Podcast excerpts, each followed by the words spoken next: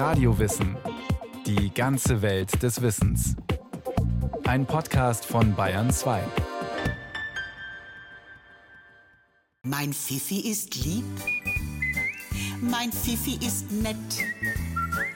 Was wäre denn nur mit mir, wenn ich den Fifi nicht hätte? Hunde und Katzen zählen zu den beliebtesten Haustieren und erobern immer mehr deutsche Wohnzimmer. Sie werden gehätschelt und nicht selten vermenschlicht. Und Zootiere, wie der kleine Eisbär Knut, können eine Massenbegeisterung auslösen, die in kollektive Trauer übergeht, wenn das Tier stirbt.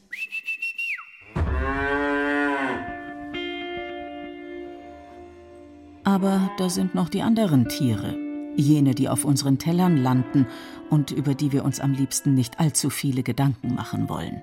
Und zwar deswegen, weil sie unter unwürdigsten Bedingungen gehalten werden. Ein Zustand, den Rainer Hagenkort so nicht akzeptieren kann und will. Der katholische Theologe, Philosoph und Biologe gibt zu bedenken, dass die industrielle Tierhaltung unzumutbare Folgen für Mensch und Tier hat. Weil dieses System ist ja, ist ja ein System, in dem nicht nur die Tiere leiden, es, es, leiden auch die Landwirte und Landwirtinnen. Es leidet das Grundwasser, es leidet die Artenvielfalt, es leidet unsere Gesundheit, es leidet die sogenannte dritte Welt. Das Soja, was für die Tiermast äh, gebraucht wird, führt dazu, dass die Menschen in Lateinamerika mehr und mehr verarmen. Gewinnen tun lediglich die Pharma- und die Fleischindustrie. Und das ist das Verheerende. Seit Jahren setzt sich Hagenkort für eine ökologische Landwirtschaft ein. Doch das allein reicht ihm nicht. Ihm geht es darum, das Verhältnis zwischen Mensch und Tier von Grund auf neu zu bestimmen, und zwar mit Hilfe der Theologie, der Verhaltensbiologie und der Evolutionstheorie. Deswegen gründete er 2009 das Institut für theologische Zoologie. Das ITZ, wie die Einrichtung kurz genannt wird, ist der Philosophisch-Theologischen Hochschule in Münster angeschlossen. Es ist das erste Institut, das einen Studiengang bietet, der Theologie und Naturwissenschaften kombiniert. Gern erinnert sich Hagenkort an die bescheidenen Anfänge in seinem heimischen Arbeitszimmer. Das hieß dann Lehrveranstaltungen, Publikationen, Exerzitien, Lehrer-Lehrerinnen-Fortbildung, Erstellung von Materialien und so weiter. Und das Ganze dann ja von meinem Schreibtisch. Also das Institut war meine Wohnung. Zwei bekannte Persönlichkeiten sind ebenfalls untrennbar mit den Anfängen des Instituts verbunden. Der inzwischen verstorbene Schweizer Priester und Mitgründer Anton Rothzetter kämpfte schon lange zuvor für eine andere Sicht auf die Schöpfung. Und Jane Goodall, die bekannte UN-Friedensbotschafterin und Primatologin, übernahm die Schirmherrschaft des Instituts.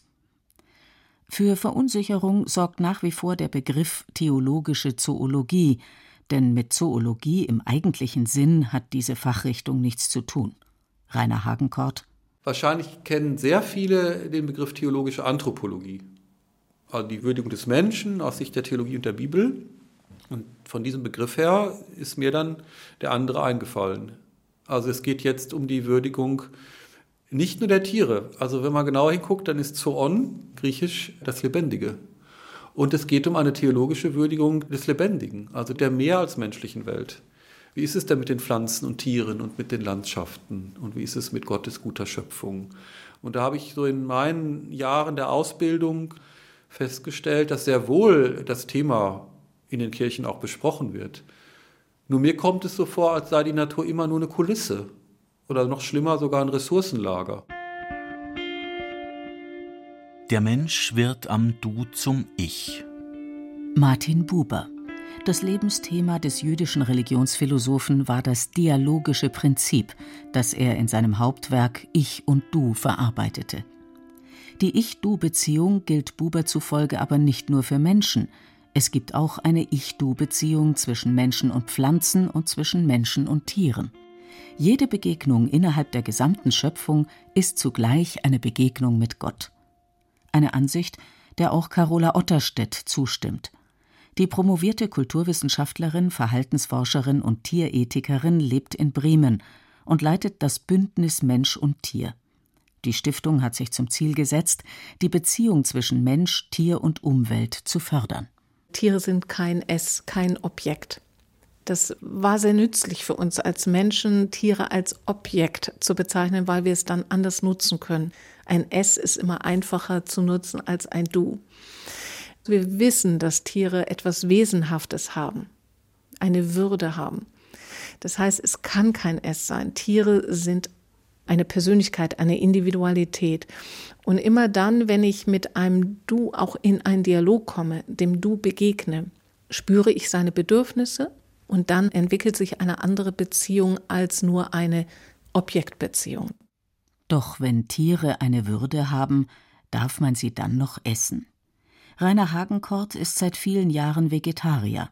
Doch leicht gefallen ist ihm diese Entscheidung keineswegs. Wenn ich so ein gegrilltes Hähnchen rieche, dann läuft mir immer noch das Wasser im Mund zusammen. Es ist schon schrecklich. Ich glaube, diese Ambivalenz wird bleiben, weil wir Menschen werden uns ernähren müssen. Und wenn wir sagen, okay, werden wir doch alle Vegetarier, sind wir nicht aus dem Schlamassel raus. Denn auch die Pflanzen sind lebendige Wesen und wie der Schweizer Philosoph Beat Sitter-Liver sehr schön dargestellt hat, es lebt auch dort. Und wir kommen da nicht aus dieser dringlichen ethischen Frage heraus, machen wir uns schuldig, indem wir andere Lebewesen, sei es Pflanzen oder Tiere, töten. Wir machen uns immer schuldig, wenn wir handeln, aber wenn wir auch nicht handeln. Zu sagen, ich höre auf zu essen, machen wir uns schuldig gegenüber unser eigenem Leben, indem wir unser Leben wegschmeißen und sterben. Also ich glaube, es gehört zu einem reiflichen, erwachsenen Prozess, sich dieser Ambivalenz und dieser Problematik klar zu werden, aber auch gnädig mit sich selbst zu werden und zu sagen, ich bin kein Heiliger, aber ich muss mich damit auseinandersetzen und mir klar werden, hm, dass es diese Konsequenzen hat. In den ersten Jahren ihrer Existenz wurde die theologische Zoologie vielfach als exotische Disziplin belächelt. Auch die Kirche beäugte Rainer Hagenkort mitunter recht argwöhnisch, stellte ihn jedoch für seine Arbeit am ITZ vom Priesterdienst frei. Inzwischen interessieren sich immer mehr Studenten, Hochschulen, Bildungszentren und politische Initiativen für die Arbeit des Instituts. Und ein Umzug hat auch stattgefunden. Das ITZ befindet sich nun im Haus Mariengrund in Münster-Gievenbeck. Schwester Jutta Maria leitet die idyllisch gelegene katholische Einrichtung. Das Haus Mariengrund ist ein Bildungshaus, ein Tagungshaus, ein Gästehaus. Uns gibt es hier seit 1958. Wir unterstützen vom Haus her gerne das ITZ, weil ich glaube, dass das einfach auch unserem Profil entspricht und dass sich das auf Dauer auch gut ergänzt und dass wir uns auch gegenseitig befruchten können in der Arbeit. In Zusammenarbeit mit dem Haus Mariengrund bietet das Institut für Theologische Zoologie Workshops und Exkursionen an. Hier können Menschen durch den unmittelbaren Kontakt zur Natur lernen, sich verbunden zu fühlen mit allem, was lebt. Die Arbeit im Heilkräuter- und Gemüsegarten soll zu einer achtsamen Spiritualität anleiten und zugleich den Blick auf bestimmte Probleme lenken. Denn die Liebe zur Schöpfung darf an der Fleischtheke nicht aufhören, so Hagenkort. Ich glaube, es braucht auch gesellschaftlich viel mehr Allianzen von Bildungshäusern wie diesem mit Kirchengemeinden, die allesamt Kantinen haben. Man musste mal nur mal durch ein Bistum gehen und schauen, wie viele Altenheime, wie viele Kindertagesstätten, wie viele Krankenhäuser sind in kirchlicher Trägerschaft. Und wenn die sich mal zusammentun und überlegen, wir wollen mal alle Landwirte und Landwirtinnen stärken, die umstellen wollen auf ökologische Tierhaltung. Warum soll die Kirche nicht helfen, indem sie sagt, wir nehmen euch das Fleisch ab? Also auch da ein bewussterer Umgang mit unserer Ernährung. Viele kirchliche Einrichtungen stehen jedoch vor dem Problem, dass die finanziellen Mittel immer knapper werden. Das ist in Mariengrund nicht anders. Schwester Jutta Maria aber in den letzten Jahren eigentlich ist uns auch bewusst geworden, wir können nicht nur darauf schauen, wir haben zum Beispiel auch Fairtrade uns dazu entschieden, haben gesagt, das ist eine Verantwortung der Schöpfung gegenüber. Wir wissen ja auch, wie Menschen behandelt werden in manchen Bereichen, wo es um Herstellung geht. Das wollen wir nicht mitmachen. Uns ist klar geworden, wir können jetzt nicht einen radikalen Schnitt machen, zum Beispiel vegetarisch sich zu ernähren. Haben gesagt, das können wir nicht allen aufzwingen. Aber wenn wir Fleisch anbieten, wollen wir stärker schauen, wo holen wir das her? Nicht mehr aus dieser Massenware, um da einfach das Bewusstsein der Menschen auch mit zu wecken. Fleisch aus industrieller Tierhaltung ist auch für Carola Otterstedt tabu. Denn wenn Tiere beseelte Mitgeschöpfe mit einer eigenen Würde sind, müssen sie als solche behandelt werden. Nicht umsonst hat die Stiftung Bündnis Mensch und Tier das Huhn zum Haustier des Jahres 2016 ernannt.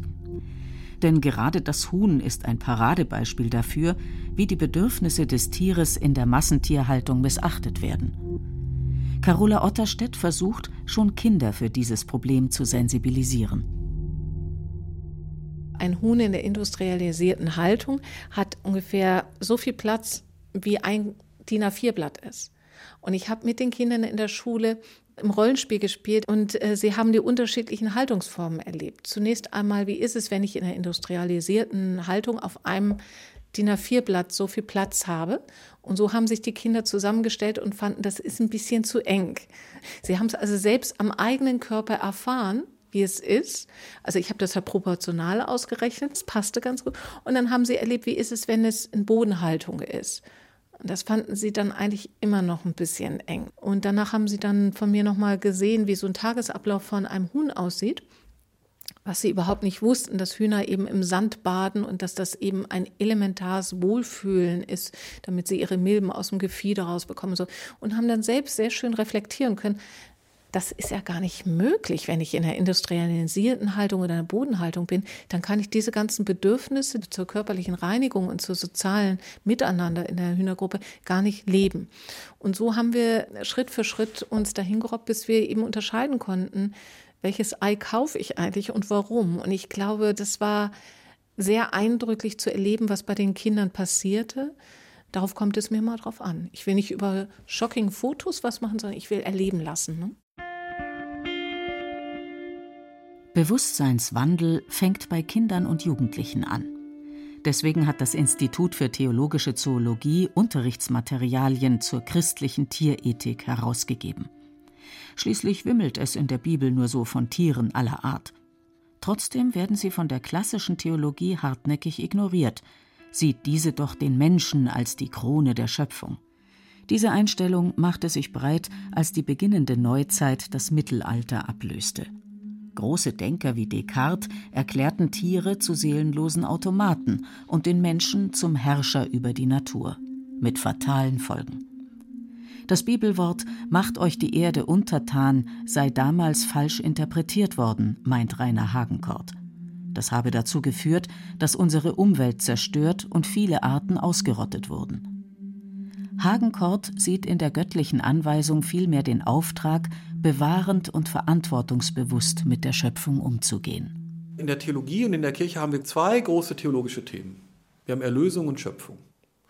Und die Theologie hat sich vor allem seit der Aufklärung um das Thema Erlösung gekümmert. Und dieses Erlösungsthema wird fast ausschließlich auf den Menschen bezogen, also anthropozentrisch. Hagenkort will jedoch zurück zu einer Theologie mit dem Gesicht zum Tier, wie er es nennt. Eine solche Theologie klammert die Schöpfung nicht aus, wenn es um die großen Fragen der Menschheit geht. Wie verstehe ich mich selbst? Wie will ich leben? An welchen Gott glaube ich? Und die Bibel gibt mir gute Argumente zu sagen, ich glaube an einen Gott, der Liebhaber des Lebens ist und einen Gott, der auch einen Bund schließt mit den Tieren. Also es gehen dadurch Welten auf. Wenn ich mich reduziere und sage, nur meine Kultur, meine Gruppe first, dann ist das schon das Ende das ist das Ende. Sich vertraut machen mit anderen Kulturen und ich würde jetzt behaupten, sich vertraut machen mit anderen Lebewesen, mit anderen Arten, das wird uns helfen. Und wir können von verschiedenen Tierarten lernen, gerade was Klimawechsel angeht, sind die Tiere exzellente Problemlöser. Aber es geht gerade im sozialen Miteinander. Dann nutzen wir überhaupt noch nicht die Problemlöser in den verschiedenen Tierwelten. Und da könnten wir Menschen so viel von profitieren. Carola Otterstedt von der Stiftung Bündnis Mensch und Tier weiß, dass Erfahrungsräume nötig sind, in denen Menschen zu einem verantwortungsvollen Umgang mit den Mitgeschöpfen angeleitet werden. Deshalb hat sie das Netzwerk Begegnungshöfe ins Leben gerufen. Das sind zertifizierte Höfe, die einen sehr, sehr hohen Standard an Tierhaltung haben, die Tiere artgemäß ähm, tiergerecht einsetzen, die aber darüber hinaus sagen, wir wollen jetzt nicht einfach Menschen und Tiere aufeinander loslassen, sondern wir wollen Vermittler sein, zeigen, wie man über Beobachtung und Begegnung eine Beziehung aufbauen kann. Denn ich glaube, das ist ganz, ganz wichtig, dass wir nicht einfach nur im Geiste uns vorstellen, wie Beziehung zu Tieren sein kann, sondern dass wir es tatsächlich erleben. Weil erst durch das Erlebnis werde ich meine Emotionen spüren können. Und wenn ich Emotionen habe, dann kann ich auch Tiere und unseren gemeinsamen Lebensraum schützen lernen. Auch das Institut für theologische Zoologie setzt auf heilsame Begegnungen mit Tieren. Esel haben es Rainer Hagenkort besonders angetan. Sie spielen in der Bibel eine wichtige Rolle. Er hat sich deshalb etwas ganz Besonderes einfallen lassen. Im Haus Mariengrund bietet er Exerzitien mit Eseln an. Man sagt ja oft, die sind stur und ich möchte das immer wegweisen, weil die Esel haben einfach eine andere Weise der Wahrnehmung. Tiere nehmen mehr wahr als wir, weil sie ganz Ohr sind, ganz Auge sind, ganz Nase sind. Ich habe über Jahre meditiert, ich habe mich sehr intensiv beschäftigt mit anderen Meditationsformen der anderen Religionen und wenn ich sie zusammenfasse, dann geht es in allen Exerzitien darum, wach zu sein. Nicht sich in Trancewelten zu denken und nicht der Wirklichkeit sich zu entziehen, sondern wach sein, achtsam sein. Das ist die Spur, die ich in allen Religionen finde. Und wo lerne ich das? Ich lerne das von Tieren und von Kindern. Also ich sage immer gern, der Esel ist immer ganz Esel, der muss nicht Esel werden. Ich muss Rainer Hagenkort werden. Ein verändertes Verhalten des Menschen zu den Tieren wird auch Einfluss auf das Verhalten der Menschen untereinander haben. Noch einmal Martin Buber. Hat der jüdische Religionsphilosoph recht, wenn er von einer Wechselwirkung zwischen Mensch-Tier und Mensch-Mensch spricht? Carola Otterstedt hat zahlreiche Sachbücher zum Thema Mensch-Tier-Beziehung veröffentlicht. Sie bestätigt Bubers These. Wir glauben, dass letztendlich die Mensch-Tier-Beziehung immer auch auf die Mensch-Mensch-Beziehung wirkt, weil wir Menschen eine Art Tiere sind. Wir sind eine Tierart, wir gehören zu den Primaten. Insofern sind wir ein Teil dieser großen tierlichen Gruppe und wir leben alle in einem gemeinsamen Lebensraum der Natur. Was uns unterscheidet, ist, dass wir schuldig werden können. Tiere nicht. Tiere werden niemals schuldig. Thomas von Aquin, der große Kirchenlehrer, sagt, die Tiere haben eine Gottunmittelbarkeit, die wir Menschen nicht haben. Das, so Hagenkort, könnte der Grund sein, warum nur die Menschen und die Schlange nach dem Sündenfall den Garten Eden verlassen mussten. Die anderen Tiere sind noch dort. Das könnte man jedenfalls aus der biblischen Legende schließen. Wenn der Mensch das Tier in sich verleugnet, wird er nicht zum Menschen, meint Rainer Hagenkort. Und er glaubt zu wissen, warum die Kirche solchen Ansichten eher ablehnend gegenübersteht. Als Philosoph verweist er auf die enge Verwandtschaft der beiden lateinischen Begriffe für Seele und Tier, anima und animal. Anima und animal sind ein Wort. Also die Animalia, die Welt der Tiere, repräsentiert unsere Seele. Und erst seit Descartes ist dieser Begriff negativ konnotiert. Erst ab da gilt animalisch als ekelhaft zu überwinden, weil es plötzlich nur noch um diese Vernunft ging und Gott plötzlich nur noch vernunftbegabte außerweltliche Instanz war, anstatt zu verstehen, dass Gott Liebhaber des Lebens ist. Also der Mensch braucht ein Erfahrungswissen, so sagt übrigens auch Thomas von Aquin, über das Animalische. Und dafür stehen die Tiere. Ich bin das alles auch. Ich bin Löwe, ich bin Affe, ich bin alles. Ich bin das alles. Menschsein geht nur und gelungene Partnerschaft gibt es nur, wenn wir über das Animalische in uns Bescheid wissen, wenn wir lernen, damit umzugehen. In der Zeit, als die Missbrauchsskandale in der Kirche so hochgekocht sind, habe ich mich daran erinnert und habe an meine eigene Priesterausbildung gedacht und gemerkt, dass in den fünf Jahren Priesterausbildung es an zwei Nachmittagen um das Thema Sexualität ging. Also hier wird das Animalische verdrängt und verteufelt, damit muss man sich nicht beschäftigen.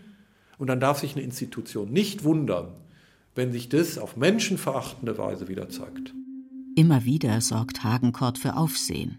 Zum Beispiel dann, wenn er behauptet, auch Tiere kämen in den Himmel.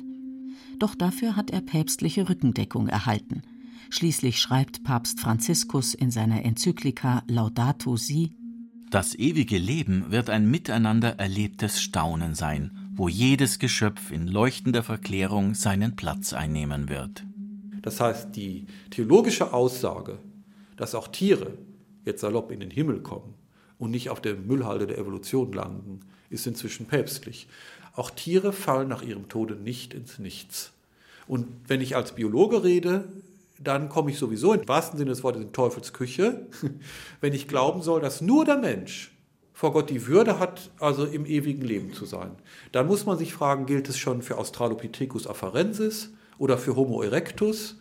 Wir sind Gewordene, wir sind nicht vom Himmel gefallen. Also wenn Gott Freude am Leben hat, dann Freude an allem Leben.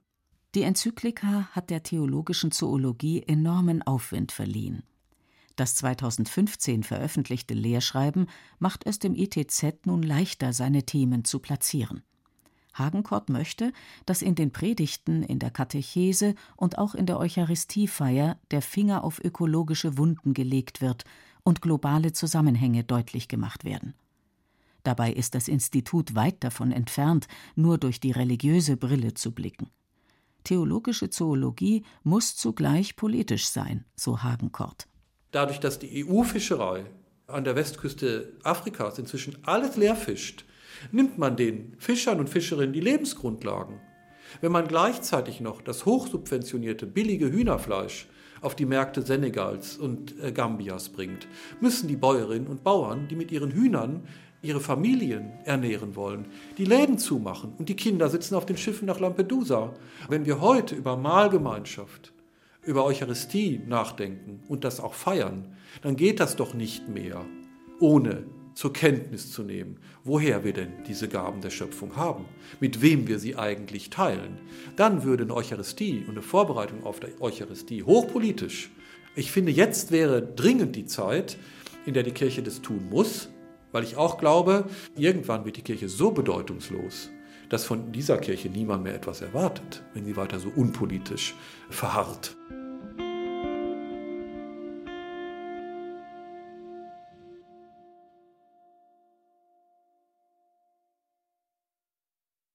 Sie hörten die theologische Zoologie Kommentiere in den Himmel von Elke Work. Es sprachen Beate Himmelstoß und Michael Hafner. Ton und Technik Regina Stärke, Regie Martin Trauner. Eine Sendung von Radio Wissen.